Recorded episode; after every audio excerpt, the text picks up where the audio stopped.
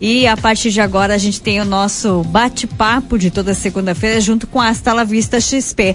Há 17 anos no mercado com os melhores consultores para seu investimento, Thaís. Olha, Cris, e hoje os nossos consultores aqui no Café Expresso vão falar de um problema que infelizmente é mundial, Cris. A inflação. E a gente sente isso eh, no bolso todos os dias, Sim. todos os meses. Então, nós convidamos aqui o professor da UPF, doutor em economia, Julcemar Zilli, que é, é sócio da Hasta La Vista XP, também assessor de investimentos, para ajudar a clarear um pouco a situação.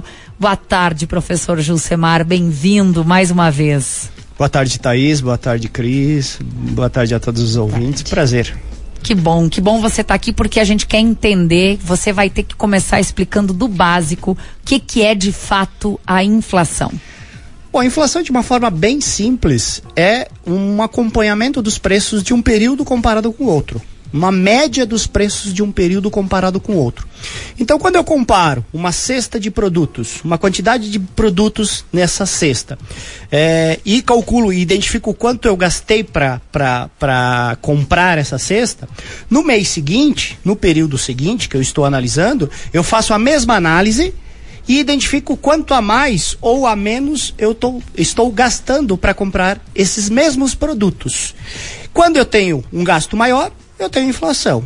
Quando eu tenho um gasto menor, eu tenho deflação. Claro que nessa cesta de produtos entram os mais diversos bens e serviços né, da economia que o consumidor eh, acaba consumindo. Né? Então, esses bens e serviços, de um período para o outro, a média desses, bem, desses preços pode gerar a inflação ou pode gerar a deflação, que é o que a gente conhece. Bom, você já explicou para a gente de forma muito didática aí o que, que é a inflação, como é que ela é calculada. Agora, o que faz a inflação subir ou descer? Bom, nós temos basicamente dois efeitos que atualmente eh, eh, nós acompanhamos, que é a inflação eh, causada por excesso de demanda, quando as pessoas querem comprar muito um produto ou vários produtos, por ter recurso, por ter dinheiro, por ter renda e não tem produto para todo mundo. Então, na, na boa e velha oferta e demanda, quando muita gente quer comprar o produto e não tem produto para todo mundo, o preço sobe. Quando isso acontece na média, nós temos então um aumento nos preços, nós temos a inflação. Então é, esse é um fator. O segundo fator, é, ele está relacionado a é, custos de produção. Quando alguns produtos têm um custo de produção muito alto, esse custo acaba sendo repassado para o preço dos produtos, aumentando o preço dos produtos e isso novamente gera na média o que a gente chama de inflação. Um exemplo é o petróleo. Se o petróleo aumenta, todos os produtos e serviços que utilizam o petróleo como matéria-prima podem ter um aumento nos seus preços. Esse aumento, em média, pode gerar a inflação e é, inclusive, o que a gente está percebendo atualmente. O, o, preço dos, das commodities, principalmente eh, do petróleo, eh, são os principais fatores que estão influenciando agora o comportamento da inflação mundial. Esses são os dois uh, únicos ou os principais fatores? São os principais. os principais. Nós temos aí, além disso, inflação inercial, que é algo que nós vimos lá antes do plano real. Mas o que a gente consegue enxergar atualmente, que estão gerando efeitos eh, negativos na economia, são esses dois eh, tipos de inflação. Julcemar, olhando para o Brasil e olhando para o mundo, eh, como é que está a inflação? Olha, o Brasil hoje ele está com uma inflação é, calculada nos últimos 12 meses na faixa de é, 11,70% ao ano. É, lembrando que nós temos aí como meta a faixa de 3, 4, 5% ao ano, então nós estamos bem superiores à meta. É, porém, é, é o, outros países, né, ou os principais países é, que nós é, acompanhamos, eles também estão com uma taxa de, de inflação significativamente elevada. Ou seja, Estados Unidos, que normalmente a inflação sempre foi, historicamente foi uma inflação baixa, hoje eles estão com uma inflação na faixa de 8,6%. É, Ainda o, assim é menos do que no Brasil. Me, me, mas é muito superior ao que normalmente os Estados Unidos possuem de inflação. Perfeito. O Reino Unido, a inflação está na casa, na casa de 9% ao ano. É, a Europa, na casa de 8% ao ano.